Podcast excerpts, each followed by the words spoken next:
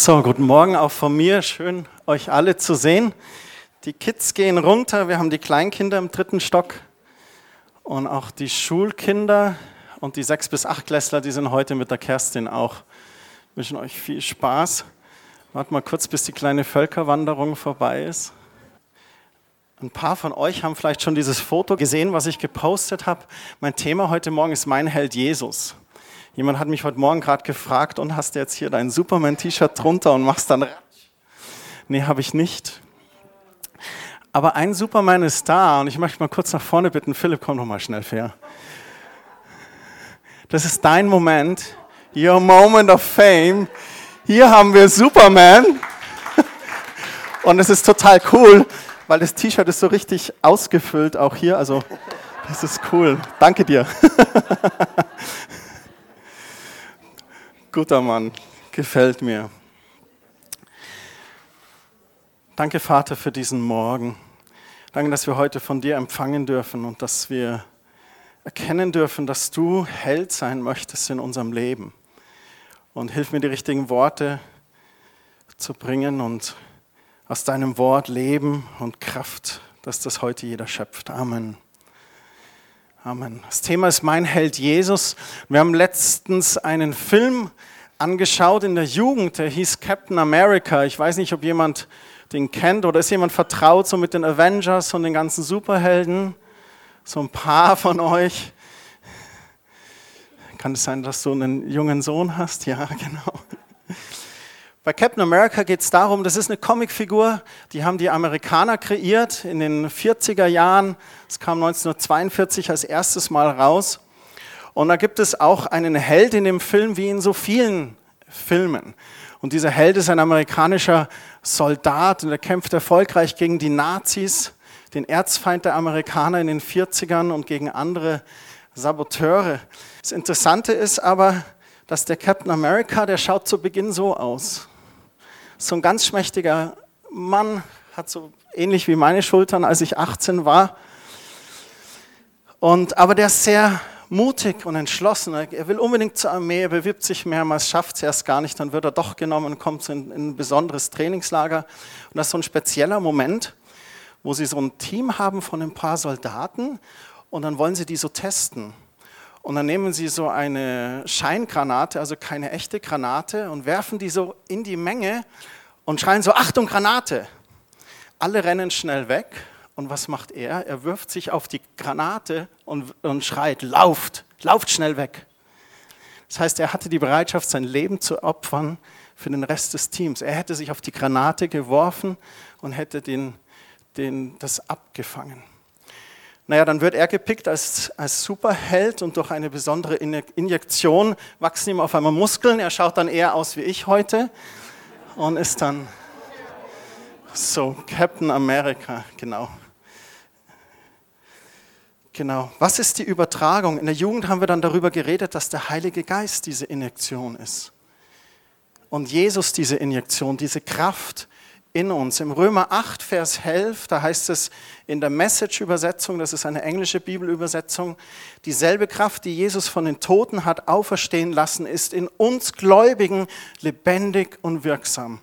Stell dir das mal vor. Jesus, der für uns starb, ans Kreuz ging, starb für uns, war dann im Grab und am dritten Tag ist er auferstanden durch die Kraft des Heiligen Geistes. Und Paulus schreibt hier an die Römer, dass dieselbe Kraft in uns auch lebendig und wirksam ist. Lebendig sein möchte, wirksam sein möchte. Und im Philipperbrief hat er geschrieben, alles kann ich durch Christus, der mir Kraft und Stärke gibt. Christus in mir. Und wir haben dann mit den Jugendlichen darüber geredet, dass wir alle so ein bisschen Captain America sein können, wenn wir glauben, dass Jesus und die Kraft des Heiligen Geistes in uns wirkt. Zurück zu diesem Superheld hier. Ich wollte kurz definieren, was so ein Helden definiert, ein paar Beispiele bringen. Also oft ist es so außergewöhnliche körperliche Stärke, Kraft, Schnelligkeit, Ausdauer, aber außergewöhnliche geistige Fähigkeiten auch. Superhelden müssen klug sein, ganz schnell reagieren, objektiv denken, hochintelligent. Und sie haben oft diesen außergewöhnlichen Charakter Dieser Mut, den Captain America hatte, sich zu opfern für die anderen. Aufopferungsbereitschaft, Kampf für Ideale, Tugendhaftigkeit, Einsatzbereitschaft für die Mitmenschen. Es gibt ja so ein paar Helden aus der Antike. Spartacus war so einer. Ein römischer Sklave und Gladiator, der ein erfolgreicher Führer des Sklavenaufstandes in Sparta war. In der Bibel kennen wir David zum Beispiel. Der kleine David besiegt Goliath, weil er wusste, wer in ihm war. Du unbeschnittener Philister, ich komme im Namen des Herrn der Herrscher und er hat ihn besiegt. Wir können noch so ein paar auch so Helden sagen. Ne? Robin Hood, so eine Heldensage, man weiß nicht wirklich, ob er gelebt hat. Oder Zorro, der Kämpfer für Gerechtigkeit und Rechte der Armen. Ich wollte euch von einer Person erzählen, die für mich so ein bisschen Held war. Ist das okay? Dieser hier. Ich bin ein 80er-Jahre-Kind. Rocky Balboa. Ich bin mit diesen Rocky-Filmen aufgewachsen. Die wahre Geschichte von dem Film ist, der, der Darsteller, der Autor von diesen Rocky-Filmen ist Sylvester Stallone. Sylvester Stallone hatte keine schönes Aufwachsen, in ärmlicher Gegend aufgewachsen, aber er hatte diese Idee für ein, so ein Drehbuch. Ein Drehbuch für jemanden, der so wie er ist, so ein Underdog, so ein Loser, so ein Versager, dem keine Möglichkeiten sind, keine reichen Eltern, die dich auf die Universität schicken, keine Möglichkeiten. Er hat dieses Drehbuch geschrieben. In dem Film äh, geht es darum, dass er hart trainiert zu boxen. Und dann hat er die Möglichkeit, durch mehrere Boxkämpfe sich zu qualifizieren für einen Titelkampf und diesen Titelkampf gewinnt er. Entgegen aller Möglichkeiten. Er hat einen Trainer, der alles andere als perfekt ist, aber einen Trainer, der das Herz am richtigen Fleck hat. Und er, er trainiert ganz äh, unorthodox. Also statt irgendwo mit Profis in irgendwelchen Zentren zu sein, jagt er in Hinterhöfen den Hühnern hinterher, um seine Schnelligkeit zu trainieren und so weiter. Wie bitte? Ach so, ist es dann bei Rocky 2? Da gewinnt er dann gegen Apollo. Okay, gut. Und Rocky 3 besiegt er Mr. T und Rocky 4 den Drago und so weiter. Das Interessante ist, dass er eben das Drehbuch selber geschrieben hat und auch das war ein Kampf für ihn. Also nicht nur, dass er im Film einen Kampf beschreibt, niemand wollte den Film drehen bis er es dann endlich geschafft hat und hat den Oscar gewonnen. Als der ihm überreicht wurde, hat ihn Muhammad Ali hinten überrascht. Und da wurde so ein bisschen ein Traum für ihn war, bei der Oscarverleihung mit Muhammad Ali zu stehen. Was mich fasziniert hat an dem Film ist ein Zitat, das in einem der Rocky-Filme, in Rocky 5, spielt sein eigener Sohn mit in dem Film. Und da gibt es so eine Szene, wie sein Sohn so ein bisschen verwöhnt sagte, ja, warum ist das Leben so schwer und, äh, und also so ein bisschen rumjammert. Und dann sagt er, die Welt besteht nicht nur aus Sonnenschein und Regenbogen, sie ist oft ein gemeiner und hässlicher Ort. Und es ist mir egal, wie stark du bist. Die Welt kann dich in die Knie zwingen und dich zermalmen, wenn du es zulässt. Du und ich und auch sonst kein anderer Boxer kann so hart zuschlagen, wie es das Leben manchmal tut. Aber der Punkt ist nicht der, wie hart einer zuschlagen kann. Es zählt bloß, wie viele Schläge er einstecken kann und ob er trotzdem weitermacht, sich aufrafft. Wie viel man einstecken kann und trotzdem weitermacht. Nur so gewinnt man. Und das Credo all seiner Filme ist einfach dieses einmal mehr aufzustehen. Und das hat mich als junger Mann imponiert, weil ich einfach Herausforderungen hatte. Als Pubertier, ihr kennt ja das Pubertier, das sind Jungs und Mädchen in der Pubertät. Und da waren Herausforderungen für mich. Und das war so ein, so ein Held, ähm, für mich. Interessant zu ihm noch so als Nachsatz ist, dass er war schon immer sehr katholisch, auch in den Filmen kommt es so vor, Gebet und Gottesbezug. Und er hat sich vor ein paar Jahren ganz bewusst zu Jesus bekehrt und hat es jetzt in mehreren TV-Interviews auch erzählt, wo er Zeugnisse gibt, dass er Jesus ganz neu gefunden hat zum lebendigen Glauben und dass er sich ein Leben ohne Jesus nicht mehr vorstellen könnte. Ich habe noch eine Heldin für euch. Das ist Irene Sedler. Geboren 1910, eine Polin. Das Foto ist von 1942 und sie arbeitete im Sozialamt in Warschau. Und in Warschau war das Warschauer Ghetto und sie fälschte im Warschauer Ghetto mit Kollegen die Dokumente von Kindern, die dort im Ghetto waren, von jüdischen auf polnische Namen und haben die Kinder rausgeschmuggelt. Es gibt äh, Geschichten, wo es heißt, dass sie unter den Röcken mit ihr mit rausgegangen sind oder in, im Leiterwagen. Und sie und ihre Kollegen haben 2500 Kinder circa so gerettet. Das ist auch eine Heldin für mich. Das ist fantastisch. Am 20. Oktober 1943 wurde sie von der Gestapo verhaftet. Sie hat trotz Verhör nichts verraten und man hat dann Bestechungsgelder gezahlt und sie nach drei Monaten freigekauft. Aber nicht so offiziell, das lief so, dass man dann so einen Deal gemacht hatte mit dem Geld. Dann hat man sie zur Hinrichtung geführt und dann hat sie, ein, einer der SS-Soldaten hat sie auf den Kopf geschlagen und so zur Seite geschubst. Und dann sind sie weitergegangen und dort hat man sie dann aufgesammelt. Sie war dann auch im Krankenhaus erst noch, aber so kam sie dann dort raus. Offiziell war sie dann für tot erklärt, hat dann selber falsche Dokumente gebraucht, um bis Kriegsende weiterzuleben. Hat viele Auszeichnungen für ihren Mut bekommen und war unter anderem nominiert für den Friedensnobelpreis. Hat dann noch lange gelebt, ist 2008 im Alter von 98 Jahren gestorben, also ein langes, gesegnetes Leben. In Hamburg gibt es eine Irene Sendler Schule. Also eine ganz liebe, nette Frau. Sie nicht glauben, ne, dass die 2500 Kinder mit ihren Kolleginnen schmuggelt. Eine Heldin für mich. Bevor wir in Gottes Wort schauen, habe ich noch eine letzte Person. Jetzt muss ich zwei Dinge vorhersagen. Das erste ist, die nächste Person soll keine politische Meinungsbildung von mir sein, weil Politik und Staat können getrennt meiner Meinung nach. Dann das Zweite ist die, die äh, äh, Politik und Kirche, Staat und Kirche. Ihr hört zu. Dann ist die Person auch sehr umstritten. Jetzt sagt ihr gleich alle, ah. Aber ich dachte, es wäre okay, wenn wir als bayerische Kirche über unseren bayerischen Ministerpräsidenten kurz reden. Geboren 1967, das ist sein offizielles Facebook-Foto. Seit dem 16. März Ministerpräsident Bayerns.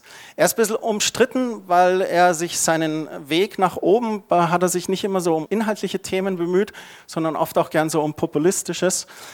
Aber er hat immer eine sehr klare christliche Linie auch gefahren. Konservativ-evangelisch aufgewachsen, ist lebendiger Protestant, hat eine Bibel bei ihm auf dem Schreibtisch liegen, geht regelmäßig in den Gebetsraum, ähm, den er gestaltet hat. Er hat beim Kongress christlicher Führungskräfte schon gesprochen. Er hat letztens beim, bei der christlichen Polizeivereinigung in Nürnberg gesprochen und er ist auch Laienprediger. Also er hat eine Ausbildung, die ihn befähigt, die, ich weiß nicht, wie man das in der evangelischen Kirche, ich glaube Diakon, Diakon, ne, wo er dann auch so, da hat er bloß keine Zeit momentan für, verständlich. 2006 forderte er die Stärkung des Paragraphen 166 zum Schutz vor Blasphemie. Er hat gesagt, es geht nicht, dass Gotteslästerung so viel Raum hat in Deutschland. An Ostern hat er eine Osterbotschaft online gestellt. Jetzt hat er das mit den Kreuzen gemacht. Umstritten, ist es Wahlpropaganda? Worum geht's?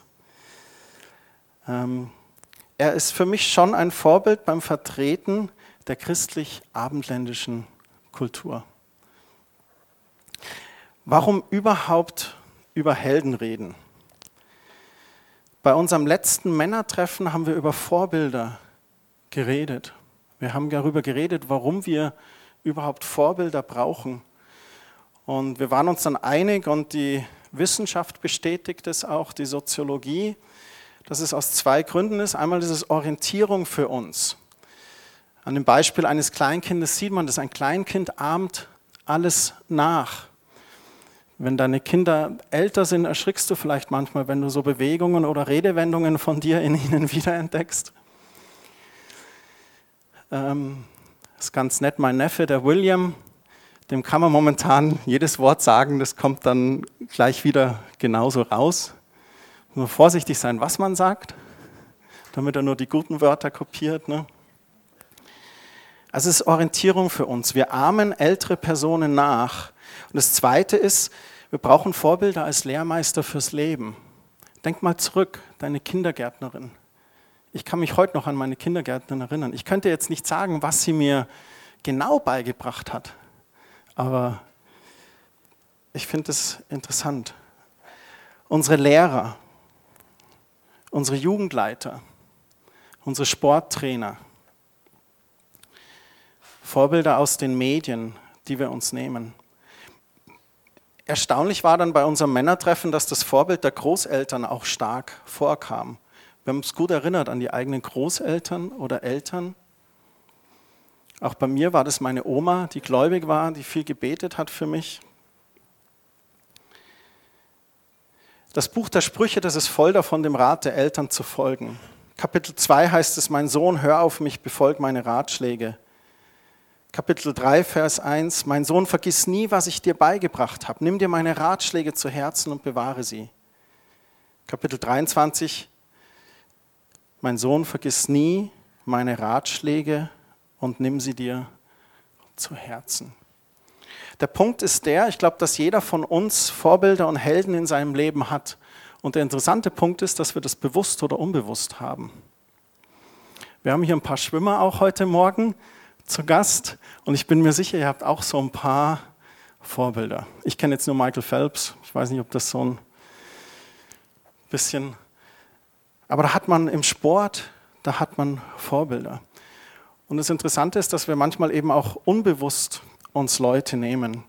Und deswegen ist meine Aufforderung heute Morgen, dadurch, dass das auch unbewusst geschieht, können uns manchmal Leute prägen, wo wir dann im Nachhinein denken, hm, so wollte ich eigentlich gar nicht geprägt sein. Das war jetzt eigentlich nicht gut. Deswegen lasst uns doch ganz bewusst die richtigen Vorbilder im Leben wählen. Und ich möchte heute Morgen über meinen Lieblingshelden schwärmen und komme jetzt zum zweiten Teil der Predigt. Und das ist mein Held, Jesus.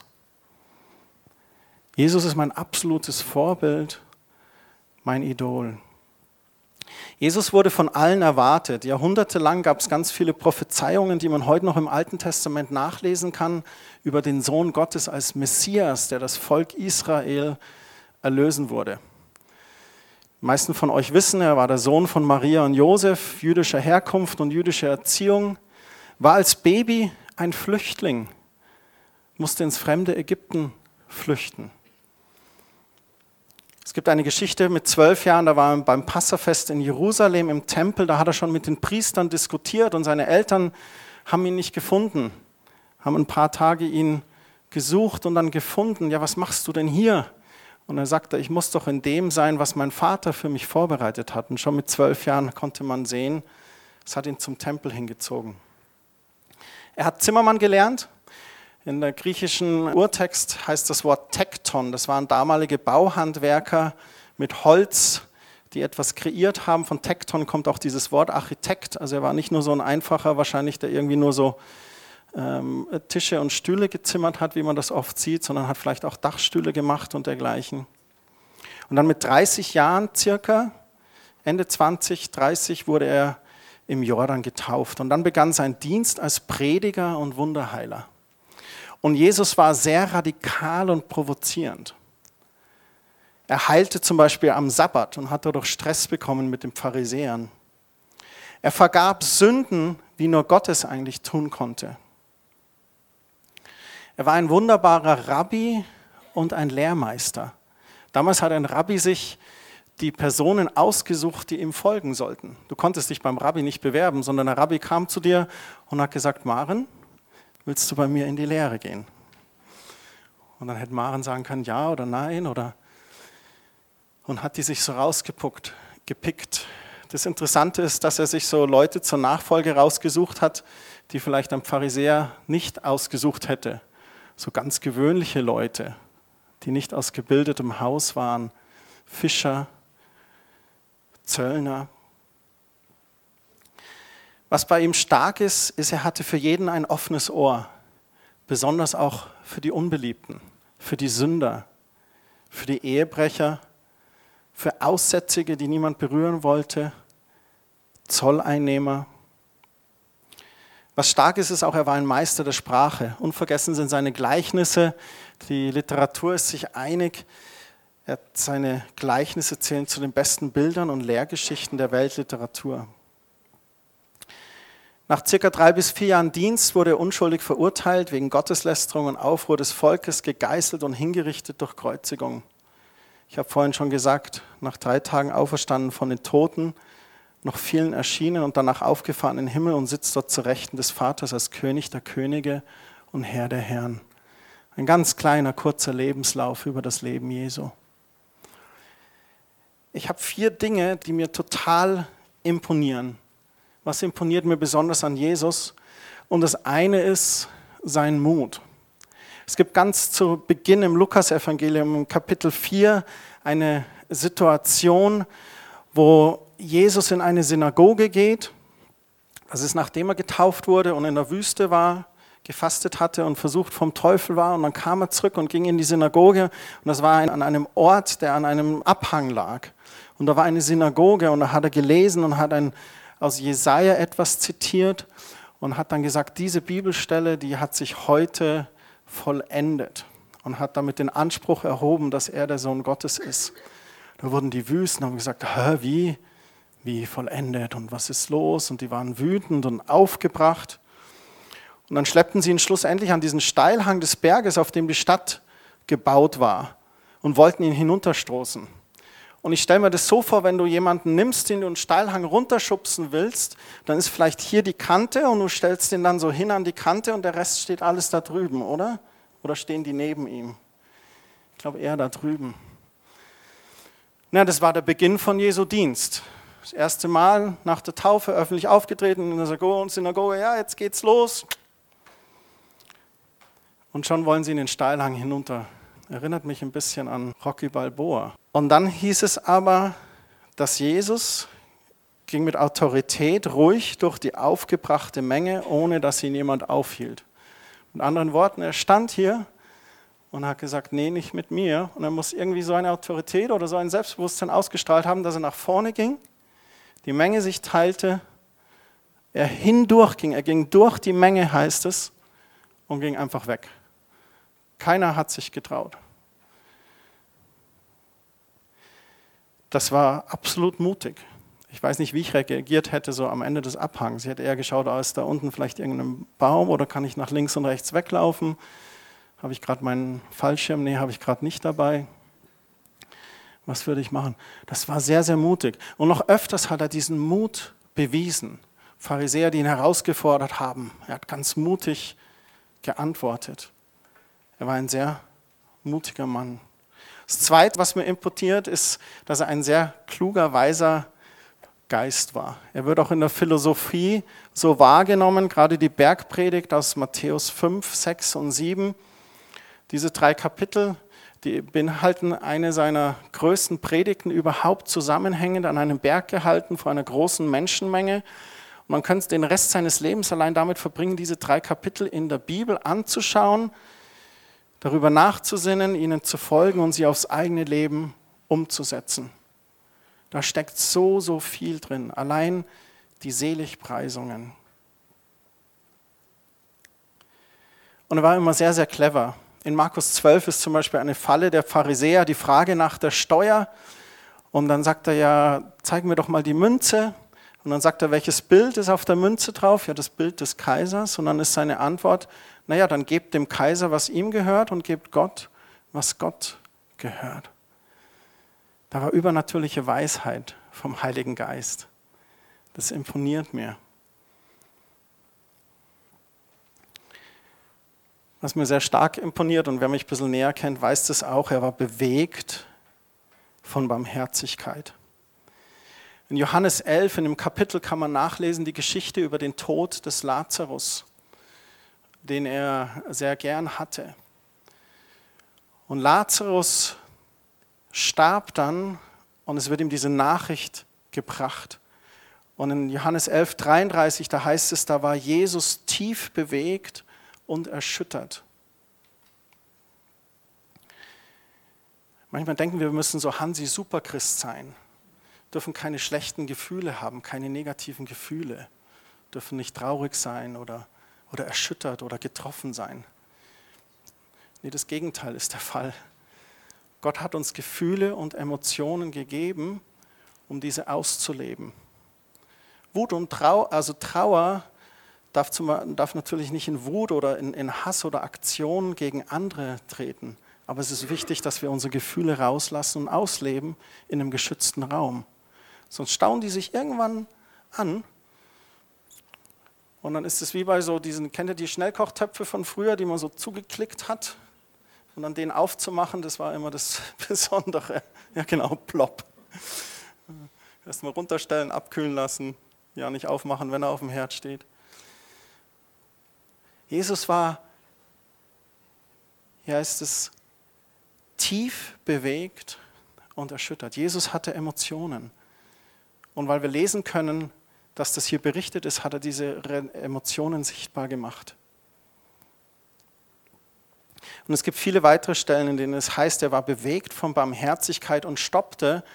Und er stoppte, weil er nicht an dem Leid, an den Kranken vorübergehen konnte. Das imponiert mir.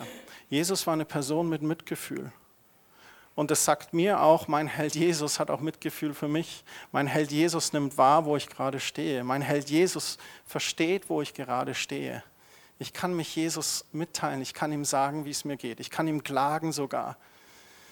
Wir zitieren so oft die Psalmen und so oft diese Psalmen, die so äh, frohlocken und jauchzen sind. Es gibt ganz viele Klagepsalme auch. Ich klage dir mein Leid, ich weiß nicht mehr ein noch aus. Hilf mir, du bist die einzige Hoffnung. Und Jesus wird antworten. Eine sehr bewegende Stelle ist in Markus 5. Da wird berichtet von einer blutflüssigen Frau. Es war eine Frau, die schon viele Jahre einen Blutfluss hatte, war schon bei Ärzten, hat ganz viel ihr Geld schon ausgegeben. Und sie hat von Jesus gehört. Und sie sagte zu sich selbst, wenn ich wenigstens seine Kleider berühren kann. Und da war Jesus in der Menschenmenge, heißt es, und sie berührte ihn und wurde geheilt. Und dann heißt es weiter, Jesus spürte das und drehte sich um. Und er sagt, wer hat mich angefasst? Das ist dann wieder so nett. Die Jünger sind erstaunt, heißt es da. Jesus, die Leute bedrängen dich von allen Seiten und du fragst, wer dich angefasst hat? Die Frau erschrak, hieß es. Also sie hat ihn berührt, hat Heilung erfahren. Das muss erstmal ein Ding für sie gewesen sein. Ich weiß nicht, ob sie das gleich festgestellt oder gespürt hat. Und dann dreht sich Jesus, der Rabbi, der Meister, dem alle folgen, der Wundertäter dreht sich um. Wer hat mich berührt? Wo? Die Frau erschrak, sie erzählte es aber Jesus und dann heißt es, sie fiel auf die Knie vor ihm. Und die Reaktion Jesu, so schön. Meine Tochter, dein Glaube hat dir geholfen. Gehe in Frieden, du bist geheilt. Ist es nicht toll? Ich finde es schön.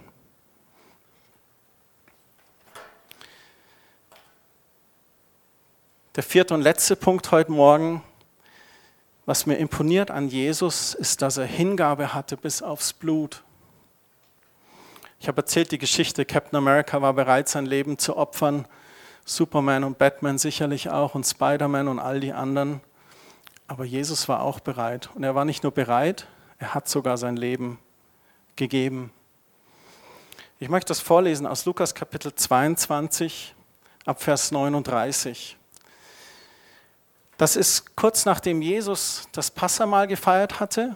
Mit seinen Jüngern ging er in den Garten Gethsemane und er wusste, was auf ihn zukam. Es war kurz vor der Verhaftung. Und er war mit ihnen dort und hat sie auch gebeten, da mit ihm hinzugehen. Nach dem Festmahl verließ Jesus die Stadt und ging wie gewohnt zum Ölberg hinaus.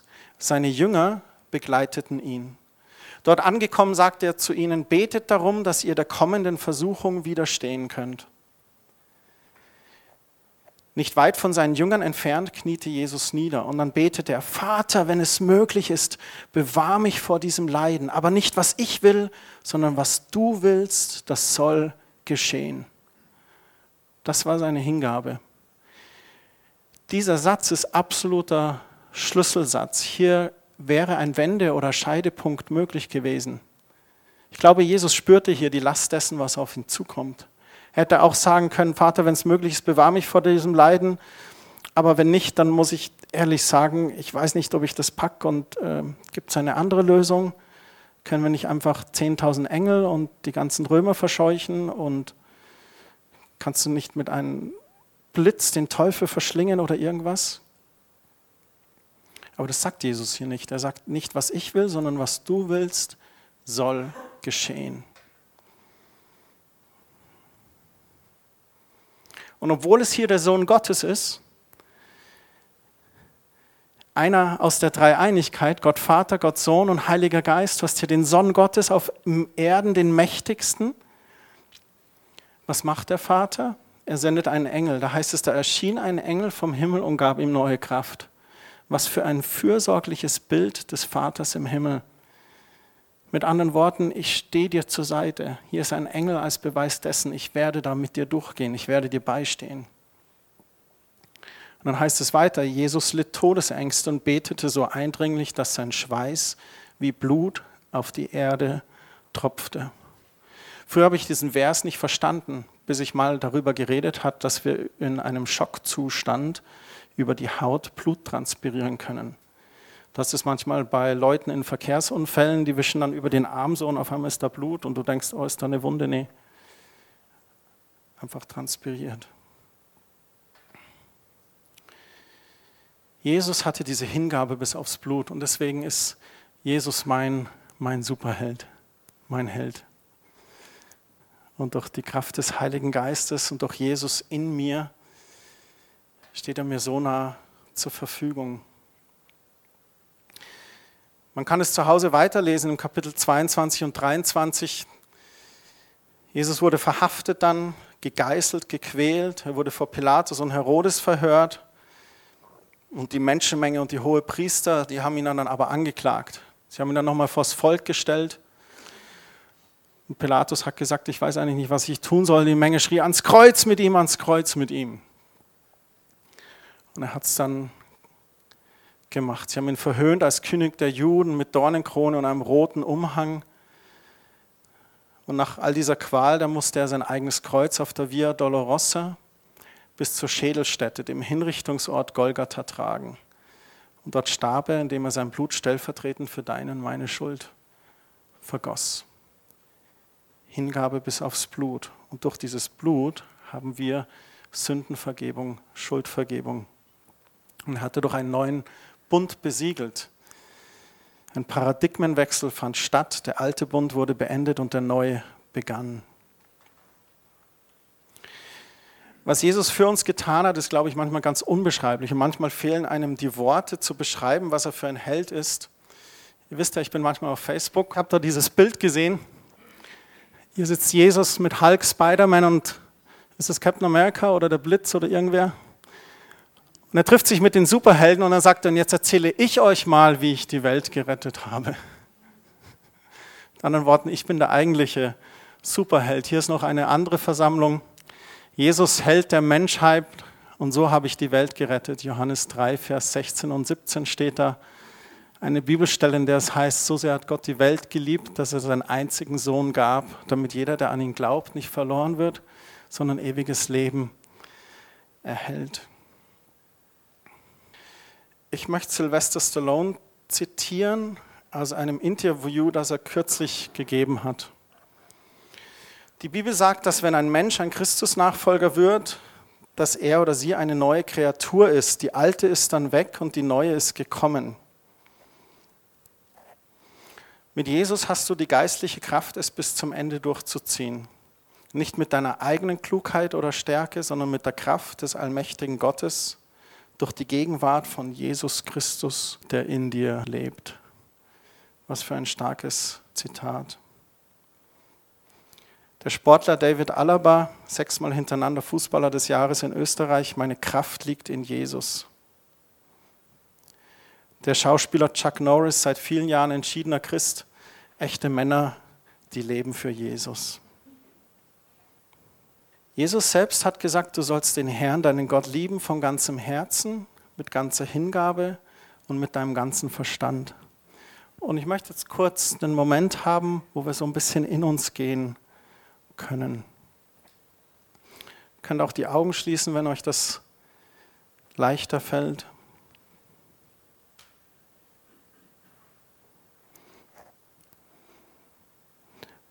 Und ich möchte euch fragen, wie es euch da geht, wenn ihr diese Worte Jesu hört. Du sollst den Herrn, dein Gott, lieben von ganzem Herzen, mit ganzer Hingabe und mit deinem ganzen Verstand. Und meine Frage heute Morgen an dich ist, ist Jesus dein Held? Ist Jesus dein Vorbild? Die nächste Frage, die ich stellen möchte, ist die, vielleicht während du mir zugehört hast, kamen dir so ganz andere Helden oder ganz andere Vorbilder, die du hattest.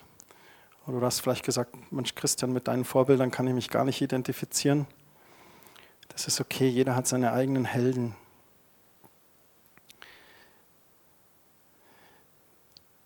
Die Frage ist die, dass wenn wir bewusst oder unbewusst diesen Helden oder Vorbildern nacheifern, ist Jesus da der größte Held oder gibt es da jemanden, einen anderen Helden, der vielleicht sogar auf dem Thron deines Lebens sitzt, den du so sehr verehrst? Und ich habe schon gesagt, es ist nicht falsch, gute Vorbilder zu haben. Gefährlich wird es jedoch meiner Meinung nach, wenn die wichtiger als Jesus werden. Ich habe für mich entschieden, Jesus nachzufolgen. Ich möchte, dass er auf dem Thron meines Lebens sitzt, dass er der König ist, der dort regiert. Weil ich ihn kennengelernt habe, er mir imponiert.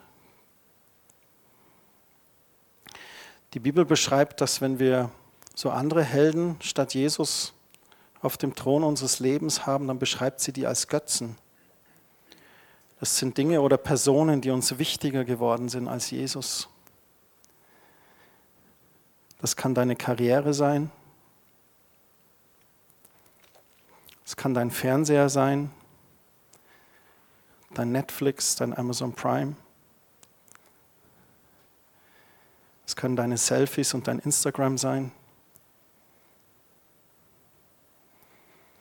Es kann Essen sein. Es kann dein Sport sein. Es kann sogar eine Person sein. Vielleicht sogar dein Partner, in den du so verliebt bist, dass du alles tun würdest für ihn. Falls es der Fall ist für dich, dass es da so eine Person gibt, die wichtiger als Jesus ist und ähm, du musst da nicht nachbohren. Wenn das dich betrifft heute Morgen, dann weißt du ganz genau, wovon ich sprich ähm, dann tu da einfach Buße. Bitte Gott um Verbegebung, dass du erlaubt hast, dieser Sache zum Götzen zu werden und setz Jesus wieder auf den Thron deines Lebens.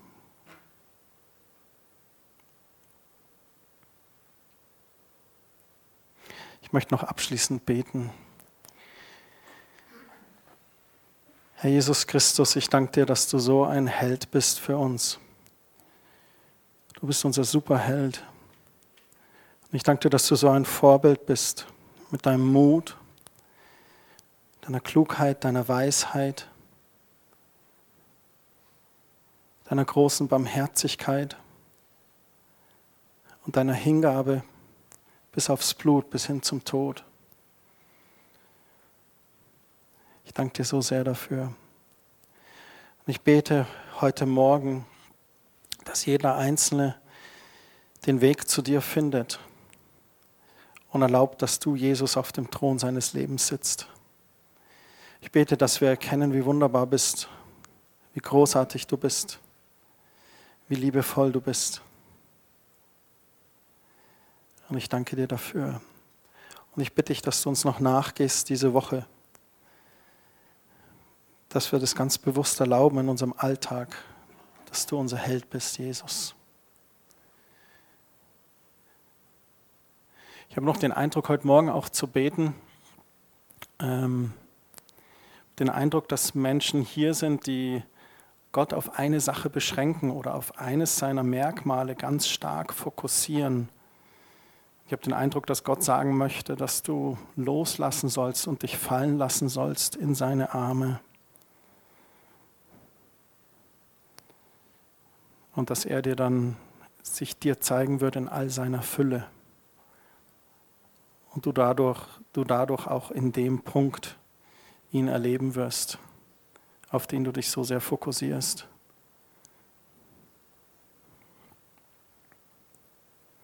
Amen.